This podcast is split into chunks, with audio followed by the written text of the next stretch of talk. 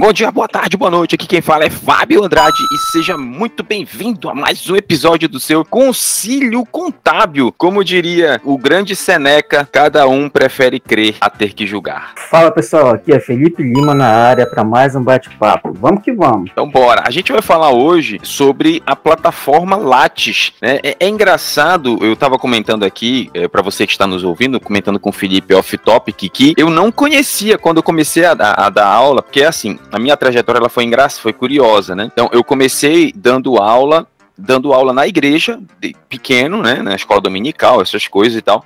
Então, para você ver como a, a, a, a, igreja, assim, a religião, ela te, ela te ajuda muito, né. Então, eu fui me, trabalhando essa didática ao longo dos anos, mas profissionalmente, eu comecei a dar aula na faculdade, né, dando aula para os colegas, e fui dar aula no ensino técnico, né, no curso de técnico em administração. E aí, quando eu fui dar aula no ensino superior, eu cheguei numa faculdade, né, para mandar meu currículo na época, e aí perguntaram assim: é, cadê o seu currículo Lattes? Aí eu falei: currículo quê? Currículo Lattes? Eu nem sabia que existia esse currículo Lattes, né? L-A-T-T-E-S, Lattes. E eu não sabia, sinceramente eu depois eu fui pesquisar, porque como contador, eu sempre fui muito. É, é, é como é que eu posso dizer? Eu sempre fui muito prático, assim, né? O que, que é o que, que é o mercado quer? Que é aqueles currículos mais tradicionais, né? Se bem que hoje, Felipe aí, colegas aí que estão nos acompanhando, hoje cada vez mais os currículos estão bem elaborados, né? Já tem foto, já tem imagenzinha, os caras querem ver não sei o das quantas. É, eu vi uma vez num currículo, Felipe, que tinha curso de noivas. Era, útil. Era, era, era pra uma vaga, rapaz, administrativa e tal. Aí a menina colocou curso de noiva. É meio maluco. Se, lo... Se fosse o administrativo de uma loja de noiva, tava ótimo, né? É pior, verdade. é, é, verdade. E, e é, é meio maluco isso. E isso também já fica como uma dica aí para você que tá procurando emprego, quer arranjar um lugar melhor. Não coloque coisas que não tem a ver com o cargo que você está pretendendo, né? Porque senão pega mal pra caramba. E aí eu fui atrás desse currículo Lattes, né? Então, para você que não sabe nada do que é o currículo Lattes, nem de onde vem, nem para onde vai, fica aí que a gente vai falar. Logo após a musiquinha a gente começa esse assunto. Currículo Lattes, o que é, de onde vem, para onde vai. Fica aí, não sai não. o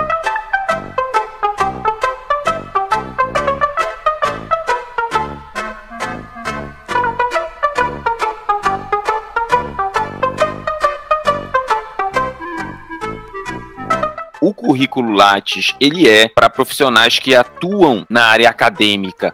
Né? Uma empresa uma empresa tradicional, né, essas empresas normais, instituições financeiras. Felipe, você não precisa apresentar currículo Lattes aí na, no banco, não, né? Não, Lattes não. Pois é, então a, a, normalmente as instituições tradicionais pedem aquele seu currículo normal, bonitinho, batido e tal. E é, esse Lattes é área acadêmica, tá? Então a gente já tem que deixar esse, esse ponto é, já bem delineado. Ele é feito esse currículo Lattes ele é criado na plataforma Lattes. Então você tipo, digita aí na, seu, na, sua, na sua ferramenta de busca, plataforma Lattes, L-A-T-T-E-S, né, que é do Conselho Nacional de Desenvolvimento Científico e Tecnológico. Né? Então o, o currículo Lattes, qual é a importância dele? Ele mostra toda a trajetória acadêmica do profissional, ele dá esse, esse direcionamento. Então é muito bom até é, para você dar uma stalkeada aí no seu professor, né? Por exemplo, você tá com um professor, pegou um professor novo aí, né? Virou semestre, tem um novo professor. Você pega o nome completo dele, né, abre a plataforma Lattes, vai lá em buscar currículo, digita o nome do cara e ou da moça, né? E pesquisa. E lá você dá uma um raio-x completo em toda a trajetória dele. É engraçado porque vira e mexe, rapaz, nessa correria da vida, Felipe, colega da bancada, eu esqueço de atualizar o meu Lattes, né? Então, tem, tem algumas coisas que eu não coloquei no meu Lattes que eu já, que eu já perdi, exemplo, publicação que fiz, coisas que fiz, eu, eu perdi. Tem até que ser mais disciplinado com relação a isso aí. Mas, Felipe, é, qual é a sua. Qual é, qual, qual é o seu contato aí com a plataforma Lattes? Conta para nós aí. Aí eu conheci a plataforma através de um, de um primo, né? Que falou, perguntou para mim pela mesma coisa, né? Felipe, tu já fez o teu currículo Lattes? Eu Lattes, o que é isso? Ele me mandou o link e eu fui lá na plataforma, né? Dei uma analisada e fiz a minha inscrição no, no do currículo, né? Porque a plataforma ela faz a coleta e o armazenamento disso, né? Para quem não, não conhece a plataforma, então ela faz toda essa coleta e o armazenamento dessas informações. Então eu fiz o cadastro, inclusive esse ano dei uma atualizada, né? Porque próximo ano eu tô com o objetivo de pegar uma turma aí para a gente começar a dar aula. E aí eu comecei a, a fazer uma atualização do meu currículo, né? com as pós-graduações que eu já concluí, com as pós-graduações que eu ainda estou cursando. E aí eu dei uma atualizada, foi quando eu soube dessa notícia, né, que do CNPq que surgiu agora. é, e a gente ainda vai falar disso hoje, viu, galera? Daqui a pouco a gente toca nesse assunto aí. Então, ó, é, serve para identificar, por exemplo, lá no, no doutorado eu tenho uma, uma tese, né? Estou procurando um orientador para mim lá na, na, instituição. Então eu tenho uma lista de todos os professores, aí eu tô stalkeando um por um lá, plataforma Lattes. Quem é esse professor? Fulano de tal. Aí qual é, qual é a, a, linha de pesquisa dele, quais são as produções dele, o que ele gosta de fazer, onde ele trabalha. Então é sempre importante, principalmente para você que está elaborando um TCC, né, na graduação, ou um artigo numa pós, ou um MBA, ou uma, uma dissertação no mestrado, ou uma tese no doutorado né, ou um projeto no PhD. Você tem que ter um orientador que tenha o mesmo posicionamento que você tem sobre um determinado assunto, né? É porque não dá para misturar pessoas com pensamentos antagônicos. Então, é, é, esse é o ponto importante aí, principalmente numa questão de pesquisar. Quem é o orientador? Quem é esse cara aí? Vou stalkear essa mulher, a, a linha de pesquisa dela é a mesma que a minha, né? Porque tem, é, eu não gosto muito, Felipe e Felipe, colegas da bancada, eu não gosto muito dessas, dessas desses nichos que existem na, no meio acadêmico. Ah, esse é marxista, pré-marxista, pós-marxista, é, é, é, é teoria tal, teoria pá, babá, babá, ah, ele, esse aqui é Habermas, ah, esse aqui é, é adepto de Bauman, e, e, entre outros. Eu não curto muito isso, mas isso é uma coisa muito real no meio acadêmico. Então, Sim. por exemplo, Karl Marx não dialoga com, com Bauman é, Descartes não dialoga com Edgar Morin. Então, eu não posso é, é, é, é juntar esses dois caras, né? Então, é importante você ter na cabeça aí quem é o professor que você quer e tal. Então, o Lattes ele mostra a trajetória do profissional, beleza? E até, e até interessante, porque assim, é, o stalkear o, o currículo Lattes do professor ele é, ele é uma coisa boa, porque se você não for bem orientado no desenvolvimento do teu trabalho acadêmico, e aí, na hora de você apresentar, vamos, vamos, vamos supor que você vai para determinada área e o teu professor orientador ele não tem competência naquela área, mas ele te orienta. Quando você chegar na hora da apresentação, quem vai estar tá na banca não vai perdoar. Eles vão massacrar, eles vão alinar mesmo. E aí ele não quer saber se o teu orientador tinha o domínio do conteúdo para te auxiliar ou não. Eles vão massacrar e eles vão te vão sugar o teu sangue lá e vão querer te tirar da, da estabilidade, vão questionar. Então, se você não tiver um bom orientador que esteja alinhado com o teu pensamento, com a tua ideia, com a tua tese, aí, cara, é bem difícil. É, é engraçado, é, é, bom, muito, excelente lembrança aí, Felipe. Teve, teve um colega nosso que falou assim: sabe por que o nome da defesa é defesa? Aí eu disse, por quê? Porque tu vai ser atacado. é verdade. E eu falei, caraca, é verdade. Felipe e colegas aí da bancada, eu nunca esqueço da minha defesa do mestrado. Cara, os caras estavam me perguntando, era uma, era uma banca com três PHDs lá, me perguntando, tocando terror e tal, e a minha orientadora tava quase chorando, né? Me meu Deus, estão querendo reprovar o meu. Ela falou assim: estão querendo reprovar o meu filho, que foi, foi tenso demais. Aí o cara perguntava, respondia. Se eu, é, é, e aí é interessante: se eu não tivesse feito o meu trabalho, os caras tinham me engolido ali. Que eles perguntaram detalhezinho, sabe? Aqueles detalhezinho. E eles pressionavam. Por que isso tá assim? Por que não tá daquele jeito? Não, isso tá assim porque é assim. Por que isso aqui nunca tem Não, isso tá assim porque foi assim, assado e cozido, né? Então, foi, foi tenso. E até para você, Felipe, e colegas aí que estão ouvindo, se você deseja ser um, um, um professor, atualmente no Brasil, com pós-graduação, você consegue ser professor no Brasil, fora não, né? Mas daqui com uns 3, 4 anos, eu já acredito que seja obrigatório, eu acredito, né? Que vai ser obrigatório todo professor ter pelo menos um, o mestrado. O mestrado são dois anos que você conclui o mestrado, né? O doutorado eram quatro, só que saiu uma resolução do MEC agora em 2016. Agora não, né? Acho que faz um tempinho já, que agora o doutorado pode chegar a ser três anos, né? Então é, fica essa ideia. Então você vai ser atacado, então todo o seu trabalho tem que ser bem fundamentado. E outro ponto interessantíssimo que o Felipe falou é o seguinte: é, existe dois pontos a se observar, Felipe e colegas da bancada. Tem um professor que é muito bom no assunto que você quer trabalhar, mas ele é péssimo em metodologia da pesquisa. Você entende? Então, o, o, professor tem professor que. Ou, ou, tem professor que é muito bom em metodologia e tem professor que é ruim no assunto. Por vamos imaginar o seguinte caso. Imaginemos que o Felipe ele quer trabalhar um TCC dele, ou uma, uma dissertação, uma tese sobre uh, aplicação da contabilidade em micro e pequenas empresas. Ah, o Fábio, ele atua cuidando de micro e pequenas empresas, domina todo o universo de micro e pequenas empresas. Ah, mas metodologia, é, enfoque qualitativo, quantitativo, pesquisa descritiva, exploratória, amostra, amostra aleatória, amostra por participante, amostra simples, essa parte metodológica, é, o Fábio não entende. Então, aí tem que ver. Agora, uh, o que vale mais, né? Eu particularmente prefiro, eu prefiro ter alguém é, focado no assunto que eu quero delimitar do que na parte metodológica. Né, que na parte metodológica eu já entendo um pouquinho também. Né? Não, sei, não sou o dominador do universo, mas entendo e trabalho com isso.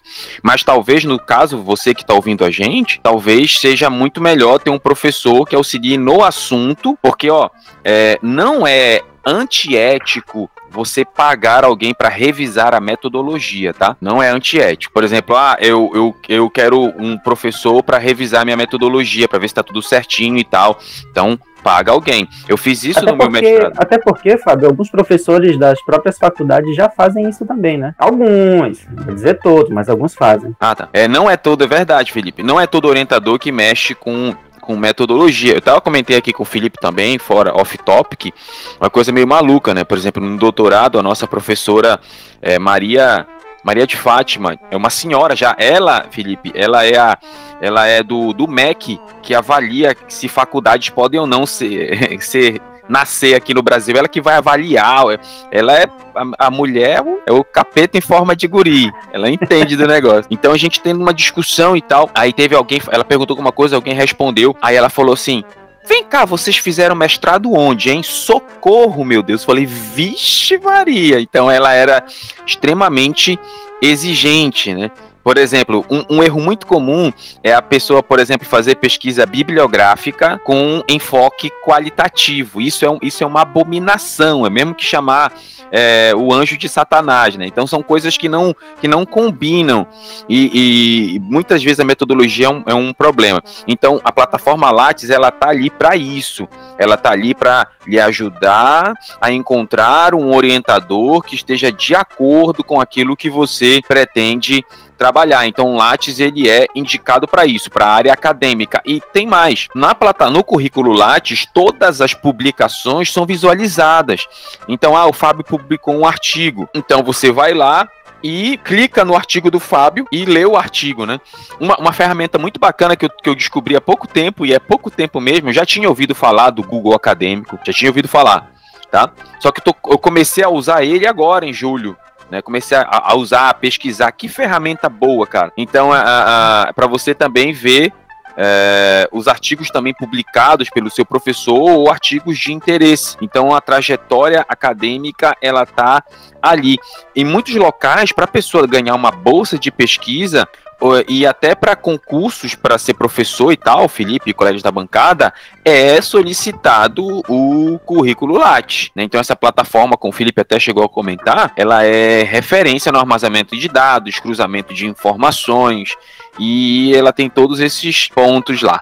Você quer comentar alguma coisa, Felipe? Não, é basicamente isso. É, em relação ao professor, né? Que eu concordo contigo, eu também tenho mesmo, o mesmo posicionamento. Eu prefiro professores que tenham o conhecimento que a gente chama de empírico, né? Que é baseado na experiência. Inclusive, quando eu fiz a, a, a apresentação da defesa na graduação, na época era é, de, na área financeira, a gente fez um plano de negócio e aí eu trouxe um professor que na época era diretor ou era gerente é, no Banco da Amazônia, que lida muito com projeto de investimento na parte de negócios, né? E aí ele ajudou bastante no desenvolvimento. Chegou na hora da apresentação e foi muito questionado sobre o trabalho. E aí eu tive que defender que não, porque eles não questionam a metodologia. A metodologia ela, ela, ela é avaliada, sim, mas na hora da, da defesa eles avaliam basicamente o conteúdo do teu projeto, do teu, do, da tua defesa, da tua tese. Né? E aí eu lembro que no momento da defesa eles questionaram bastante ele, inclusive, estava na banca, né? É, e, assim, ele me elogiou bastante, mas eu tive o apoio dele na construção do, do trabalho acadêmico. É, é, é, é só um detalhe também, Felipe, você, você, me lembrou uma coisa importante, quando se faz um trabalho acadêmico, aqui no Brasil, normalmente em graduação e pós, as pessoas dão muita, muito enfoque em pesquisa, né? Na pesquisa em si, mas normalmente fora do Brasil, é, eu percebo que eles dão um enfoque extremo na metodologia, extremo até maior que o enfoque que se dá na pesquisa. Né? Eu tive um professor espanhol que é, é Tomás Campoy, ele também era um monstro em metodologia. Ele falou assim: pesquisas são baseadas em metodologia, basicamente tudo, né? O mestrado ele fala que é 70% metodologia e doutorado ele fala que 90% é metodologia. Então, numa um banca dessa, e o Brasil eu venho, tem locais que, que fazem muito isso, eles já vão direto na tua metodologia. Só para você, você que aluno que está ouvindo a gente aí que vai fazer a sua a sua, sua o seu TCC, tem muitos professores que vão participar da sua banca que eles não leram o seu trabalho eles não leram o seu TCC. Então eles chegam no dia da banca para te avaliar sem ter lido o teu trabalho. Muitos, acontece muito, tá? Até porque tem muita coordenação de faculdade que dá o, que dá o trabalho para o professor ler na véspera, né? Então, como ler é, cinco trabalhos de 70, 80 páginas é, um dia anterior? Então, o que, que muitos professores fazem? Eles vão direto na metodologia. Ah, peraí, Uh, o tema ele conversa com o problema, que conversa com a justificativa, a análise de resultados, como foi feita, qual é o enfoque. Né? Então é, é, muito importante ter esse, esse ponto aí. Eu quero fazer. Fazer um mais... verdadeiro raio-x, né? É na parte metodológica, cara. E eu quero, eh, nos pro... daqui com pouco tempo, os próximos episódios, eu quero trazer um episódio para falar sobre pesquisa científica, né? Já tenho dois nomes aí muito bons para trabalhar nessa ideia. E eu quero, eu quero trazer o, o meu co-orientador aqui do, do mestrado. Mas a gente vai ter essas coisas bacanas aí. Então, ó, currículo light para área acadêmica, você que tem, que quer se envolver nisso, precisa você como aluno que quer saber se o seu professor fala a mesma língua que você cientificamente, vai lá também, dá uma olhadinha, tá? Plataforma Lat, não tem erro. Aí agora a gente vai chegando na parte final aqui do, do episódio, a gente vai trabalhar um, problema, né? Tocar aqui num problema que aconteceu. A gente sabe que uh, pesquisa todos os pesquisadores brasileiros e até pesquisadores de fora que querem ter uma, vi uma visibilidade aqui dentro do país, eles têm essa plataforma Lat, eles fazem o seu currículo lá. E a plataforma Lattes deu problema, né? Deu ruim lá, né, Felipe? Você pode trazer para nós uma síntese aí do que você do que você viu desse problema da plataforma Light, o que que rolou, o que que tá acontecendo, só pra galera ficar mais ou menos a par aí.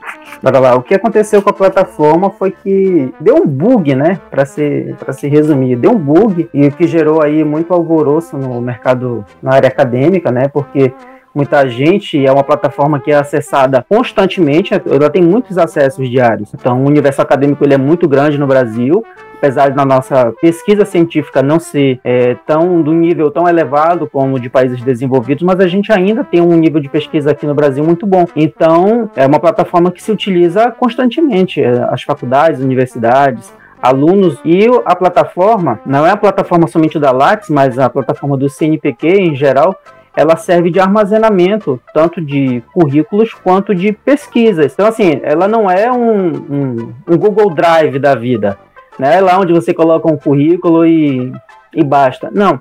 Existem outras, outras utilidades na plataforma do CNPq, né? Onde você tem o armazenamento de informações de pesquisas mesmo.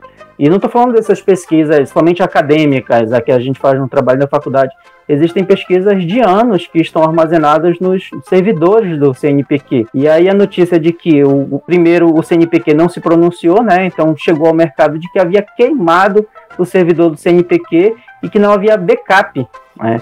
Então, toda, todo o mercado acadêmico começou a gerar especulações de que havia perda de dados, tanto de currículos quanto de base científica, e, e a gente já está alguns dias com a plataforma fora do ar que ninguém consegue acessar. Hoje, 31 do 7, eu abri aqui o, o site do CNPq, tá? E já tem pronunciamento deles, né? Vou até colocar aqui no chat o Felipe dar uma olhadinha. Então o CNPq já se pronunciou porque, gente, é, tava todo mundo, é, todo meio acadêmico no Brasil estava desesperado, né? Porque tinha, tinha risco de perder todos os dados. Você disse, mas Fábio, Pô, Fábio, é, para a pessoa colocar alguma informação na, na, plataforma Lattes, ela tem que ter um documento que comprova. Porque, gente, a plataforma Lattes ela é séria. Não basta simplesmente dizer, ah, eu fiz uma, uma, uma, uma apresentação num congresso.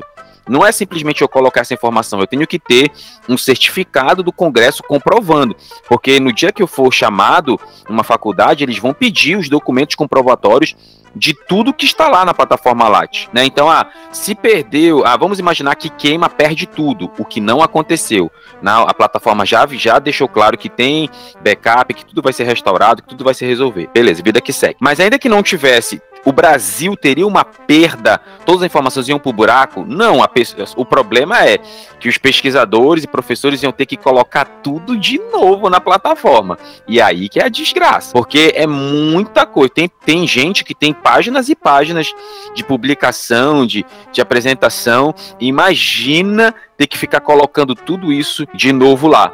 Né? Então o CNPq já se, a plataforma já se, já deixou, deu informação, não, não perdeu nada. O que é engraçado, Felipe, que eu, a gente... Olha, eu vou fazer, eu vou, eu vou, eu vou te cortar e vou fazer o papel do advogado diabo. Né? O, o CNPq divulgou que não há perda de dados, certo? Mas ainda não restabeleceu a conexão. Ou seja, só vamos saber se não houve de fato a perda desses dados quando o sistema retomar. Porque pode ser que ele retome com o sistema não atualizado. A gente não sabe há quanto tempo foi feito esse backup. Esse backup ele é atualizado diariamente, entendeu? E assim, é, não é só currículo. A gente tem pesquisas, por exemplo, na área de software.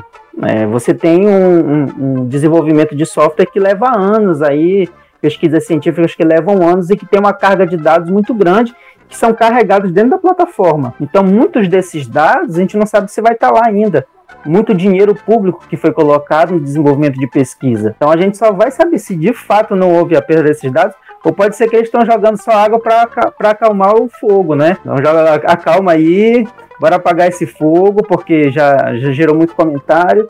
Mas a gente só vai saber de fato quando o sistema voltar. Verdade. Tem, tem isso aí também, cara. Não dá, não dá para confiar, né? Infelizmente, pode ser que debugue tudo e, e, Mas vamos esperar, vamos torcer pelo, pelo melhor Sim, aí. Vamos torcer. Vamos torcer, né?